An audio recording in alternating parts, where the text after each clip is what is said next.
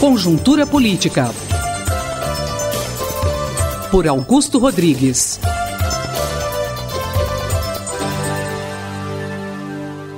Na cidade de São Paulo, surpreendentemente, João Dória, do PSDB, ganhou as eleições no primeiro turno com a utilização maciça do voto útil pelo eleitorado antipetista no candidato azul.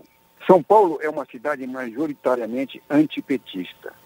Tradicionalmente, nos últimos anos, por volta de 50% da população tem se posicionado a favor dos candidatos que se colocam contra o Partido dos Trabalhadores. Este fenômeno se aprofundou em 2016, com o aparecimento das denúncias da Operação Lava Jato contra o PT, das acusações contra o ex-presidente Lula e com a prisão de alguns importantes dirigentes do partido.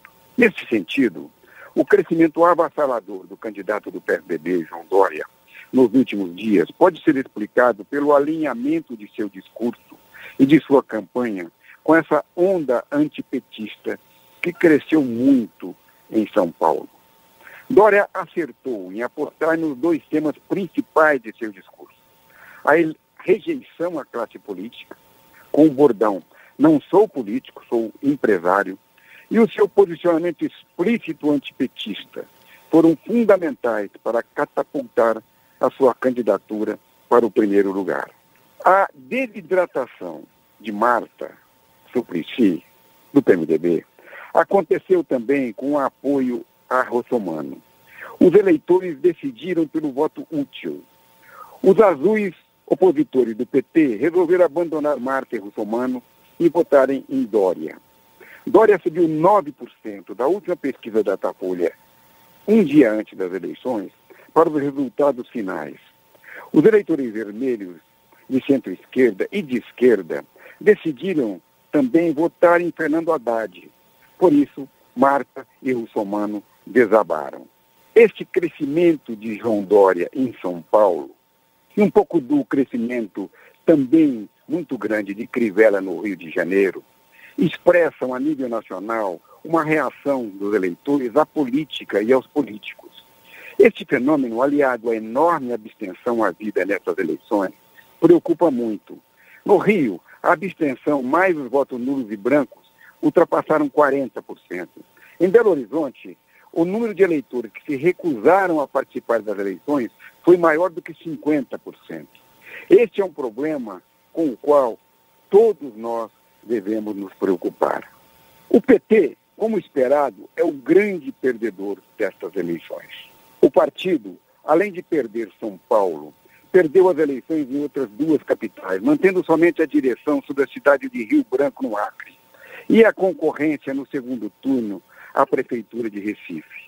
O Partido dos Trabalhadores venceu em, somente 251 cidades, reduzindo para quase um terço o número de prefeituras, já que nestes últimos quatro anos o PT dirigiu 630 cidades.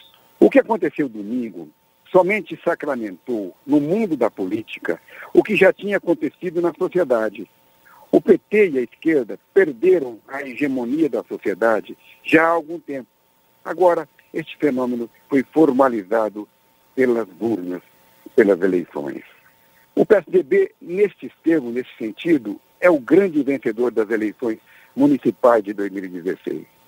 O Partido da Social Democracia ganhou as eleições na maior cidade do país e concorrerá no segundo turno em nove capitais de estado, quando hoje ele dirige quatro capitais somente. O PSDB pode, assim, ultrapassar o PT e se transformar no partido mais votado nestas eleições. O importante é que tenhamos em mente que essas eleições de domingo anteciparam as eleições presidenciais de 2018. Com a inesperada vitória de João Dória já no primeiro turno, o governador Geraldo Alckmin reforça seu protagonismo na corrida presidencial de 2018, transformando-se no grande vencedor dessas eleições. Muito ruim para Aécio Neves, embora ele tenha conseguido fazer seu candidato em Belo Horizonte, João Leite, concorrer no segundo turno. E a derrota acachapante de Marta Suplicy no domingo cria grandes problemas também para a candidatura de José Serra, presidente da República. Os resultados dessas eleições, por último, as eleições de domingo, revelaram que os eleitores que participaram do pleito levaram o Brasil para a centro-direita. Como na Europa e como nos Estados Unidos, aqui também no Brasil, a esquerda não conseguiu sensibilizar a população para um projeto avançado e contemporâneo que articulasse a economia, a política, a cultura e os valores. Entregando os pontos, saem da política muito mal. Conjuntura Política. Por Augusto Rodrigues.